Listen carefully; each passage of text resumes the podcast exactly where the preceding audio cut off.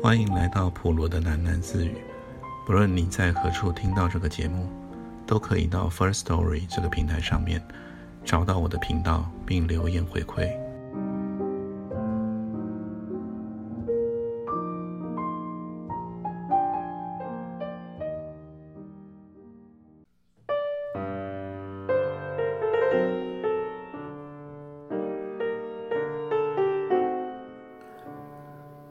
今天又开始一个新的故事，片名是《白沙》。这些人不是我们通常所说的旅游者。夏天前往海滨度假的人们，往往对目的地按图索骥，他们指点着旅游地图上标有红星的地方，结果汽车就把他们拉到那些地方去。那些所谓的旅游胜地，总是让人倒尽胃口。每一粒沙子都沾有痰迹和细菌。浴场的海水里飘满了塑料垃圾，岸上饭馆的菜肴又贵又难吃。人们总是一边诅咒着，一边留恋着这样的地方。夏天有多长，前往海滨的人流就有多长。那些缺乏品味的旅游者，一批批的到达海滨车站。就像一批批货物一样被卸下来，汇集到海滩上的人群中。你可以想象他们和先期到达的人是怎么样堆在一起的吗？争夺那些污秽的海水、沙滩和空气的。这些人去了金寨，一个荒凉的小渔村。三男二女结伴而行，不仅因为他们是熟悉的朋友，更重要的是。他们是一个摄影学习班的成员，他们需要完成一批以大海为主题的作品，准备参加秋季举办的一个摄影展览。除了指导教师老毕和小林以外，其他几个人都从来没有见过海，所以你也能想象他们第一次见到大海的时候那一种亢奋的心情。每个人都端着相机。对着自己的成像点，但直到教师老毕用手揖挡着学门的镜头。他说：“别在这儿浪费胶卷，不是任何地方都能得到好照片的。”这些人从来不做随波逐流的旅行，他们总是喜欢去那些处女地，所以后来他们就离开了那些著名的、人满为患的海滩，朝人烟稀少的地方走。先是步行，而后搭乘一条捞海带的小船，横渡了海湾，到达金寨。他们终于到达了想象中的目的地。我说过，金寨是一个荒凉的小渔村，更准确地说，它是一个缺乏任何旅游设施的小渔村。他们到达金寨的时候，暮色初降，正是海水掏进渔船归港的一刻。他们坐在一只倒扣的木船上面，对此情此景发出形形色色的赞叹。每个人都觉得这次独特的旅行将带来意想不到的收获。老毕带来的消息却是令人不快的。他说：“金寨的渔民并不像你们想象中的那样好客，他们不肯留宿陌生人在家里住宿。这种局面。”他们事先有所防备，小林带来了简易帐篷，但是谁也没想到，有两个人已经先他们来到金寨。那两个人已经在西边的沙滩上搭起了帐篷，这意味着金寨也不是真正的处女地了。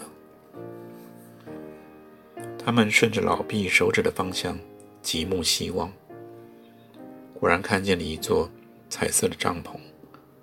帐篷好像是用许多块布缀补而成的，上面凌乱地涂写着一些词语，海洋、自由、爱之类的词语。小林当即就笑了起来，说：“我认为那是一项哗众取宠的帐篷啊。”后来他们认识了帐篷里的那对情侣，所谓金寨海滩的故事，其实就是那对情侣的故事。我认识的这群朋友，后来谈到金寨，就必然谈到这对情侣。两个人似乎都来自四川，也许一个是四川人，一个是湖南人。我们这里人常分不清四川话和湖南话的区别。老毕虽然去过四川，也去过湖南，但他语言方面缺乏才能，因此，当那对情侣。对自己的家乡秘而不宣的时候，他们的家乡便也成了一个秘密。你们管我是哪里人呢？那个名叫豆豆的女孩，用一种轻蔑的眼神看着这群摄影爱好者。她说：“你们都有一个幸福的家，我们没有。我们是流浪歌手。流浪，你们知道什么叫流浪吗？流浪啊，就是忘记故乡。”摄影爱好者们对于别人的故乡其实并不感兴趣，他们最想知道的还是关于那一对情侣的现实，也就是说，他们为什么来到金寨？他们到金寨来干什么呢？那对情侣，男的脸色苍白，若有所思的沉默；女的对这群摄影爱好者横眉冷对，不时咬住嘴唇。似乎随时准备出语伤人。看得出来，他们不欢迎后来的闯入者。两队人马在沙滩上奇怪地对峙着，一方急于交流，另一方却怀有敌意，结局是可想而知的。老毕作为一方的领袖，先尴尬地干笑了起来。小林则恶作剧地放了一个屁。因为就在这个时候，豆豆莞尔一笑。虽然他马上捂住嘴，但是他的少女情怀却在一刹那间不露无语。奇怪的是，豆豆的男友，那个名叫雪来的人，他像是置身事外，双眼盯着远处的海面，脸上是一种梦游的神情。摄影爱好者们与他们邂逅相遇的第一天，只听见他说过一句话：“他说，大海又涨潮了。”天又黑了。老毕他们在金寨遇到第一个问题就是饮食，几户渔民无一例外的拒绝了他们搭伙的请求。天渐渐的黑了，他们的情绪也因为饥饿而渐渐低落。是小林第一个想到了那对情侣，看我给你们弄吃的来。小林说着，就朝海滩上的花帐篷跑过去了。你知道，小林这人呐，自以为最善于与女孩打交道，凡事这类事，他总是冲在了最前面。其他人半信半疑跟着他走，但他们突然听见小林在帐篷外发出了一声嚎叫。原来帐篷里突然伸出一只手，那只手是从一个隐蔽的窗子里伸出来的。他牢牢地揪住了小林的耳朵，小林的姿态因此显得非常滑稽。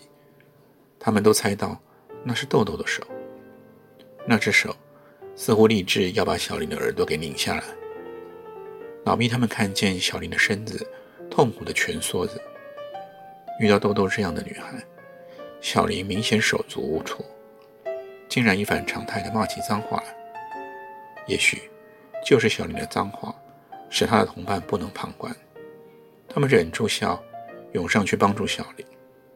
推躲了一会儿，小林终于跌坐在地上，而帐篷里响起了女孩子特有的那一种清脆而放肆的笑声。你这个下流的耳朵，拧下来喂狗啊，最合适。他说：“你以为你能听到什么？在我们这里，你只能听见诗歌的声音。”说完，女孩就在帐篷里大声朗诵了一首诗歌。老毕他们在旁边都听到了，是一首歌颂海洋的、充满激情的诗。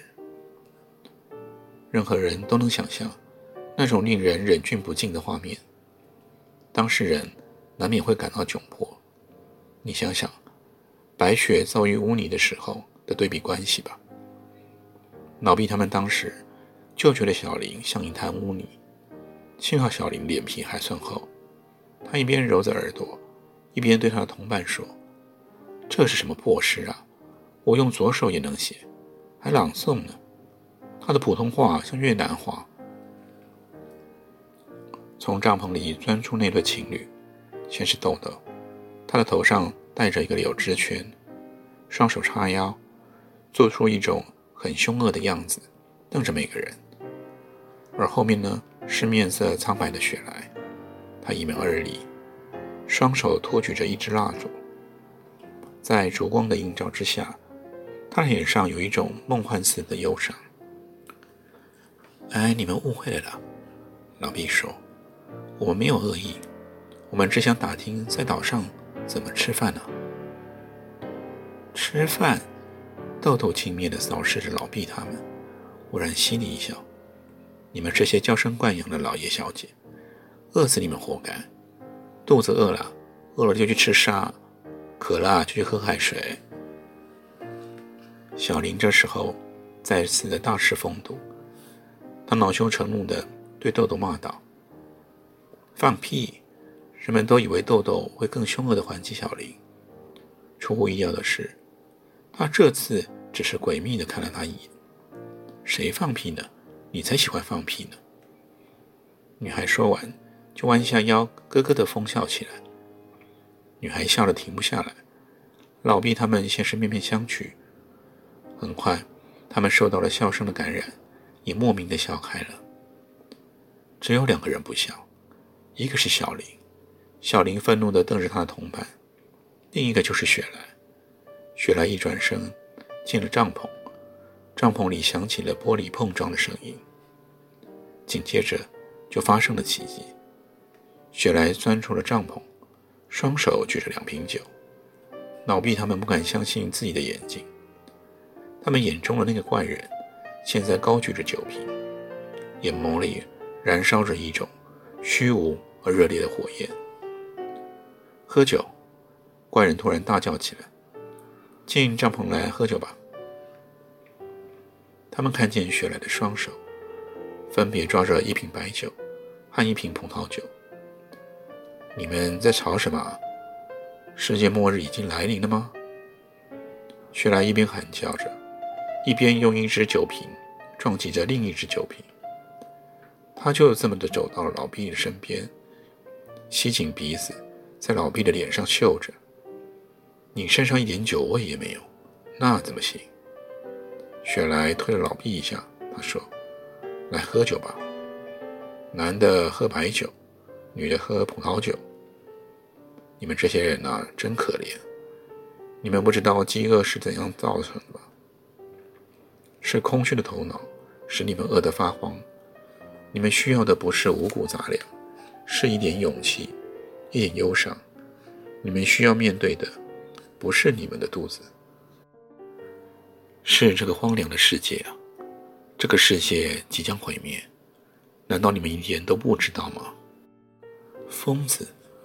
小林朝老毕眨了眨眼睛，但谁都看得出来，老毕对雪莱是饶有兴趣的。老毕用异常崇敬的目光。望着雪兰，不停地点着头，说的对，世界啊，总有一天会毁灭的。老毕说：“喝酒当然好啊，喝完了酒又怎么样呢？我们主要是想吃点馒头、米饭什么的。喝完了酒，下海去游泳啊。”雪莱挥着酒瓶说：“我们每天都在月光下游泳。我们不要游泳啊，我们要馒头。”小林在一旁嚷嚷起来。游完泳，再回到帐篷，我们大家来朗诵诗歌。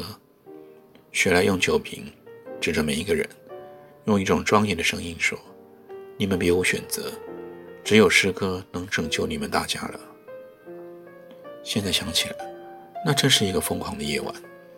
摄影爱好者们被雪莱身上的某种神秘的魅力所吸引，纷纷涌进那一座小小的帐篷。包括着满腹怨气的小林，帐篷里显得杂乱而充满诗意。诗意主要来自满地的野花和挂在墙上的两把吉他。由于饥饿的缘故，客人们忽略了诗意，而把目光投向角落里的一堆罐头。小林第一个动手打开了一听午餐肉的罐头。小林一边狼吞虎咽，一边说：“这种东西换了平时，送给我也不迟啊。”豆豆狠狠地瞪了小林一眼。小林又说：“你们每天就是这种东西啊，每天吃这种东西还能活着。”简直是一个奇迹啊！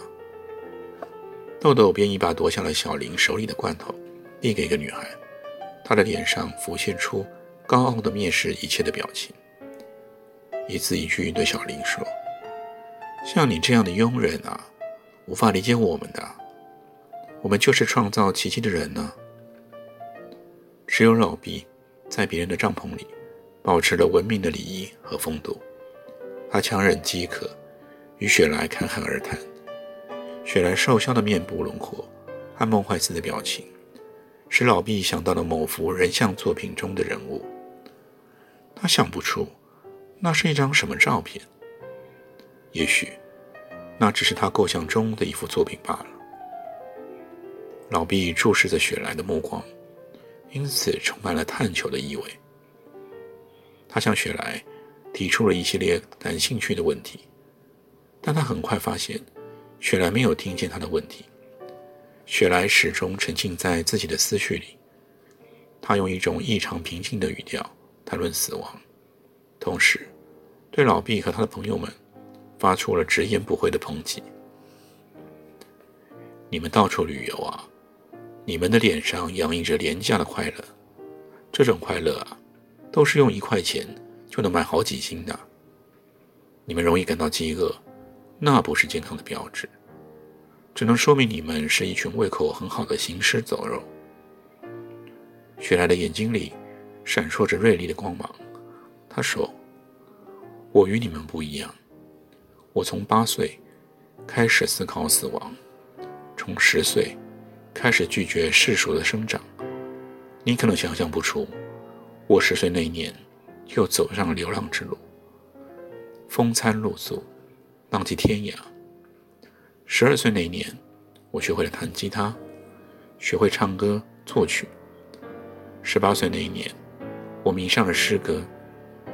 你别误会啊，我不是你们认为的那类诗人。我所有的诗歌都写在山坡上、荒原中，还有这些沙滩上。他们从不发表。到了二十岁，我开始在太阳和月光下思考。我思考了整整七年了。你猜，我得出了什么结论？说出来你会吓一跳的。我厌倦了生命，我想结束自己的生命。不知怎么，老毕在雪莱的面前有点自惭形秽。况且老毕当时再也无法忍受强烈的饥饿感，他的脑袋开始追逐着别人嘴里的食物转来转去的。当雪莱在谈论他的死亡计划的时候，老毕竟然听而未闻。他接过了小林递过来的一块凤尾鱼，这条罐头鱼几乎成为他一生中吃过最美味的鱼。老毕吃鱼的时候，终于忘记了应有的礼仪，吃的滋滋有声，因此忽略了雪莱哀伤的眼神和他那沉重的叹息。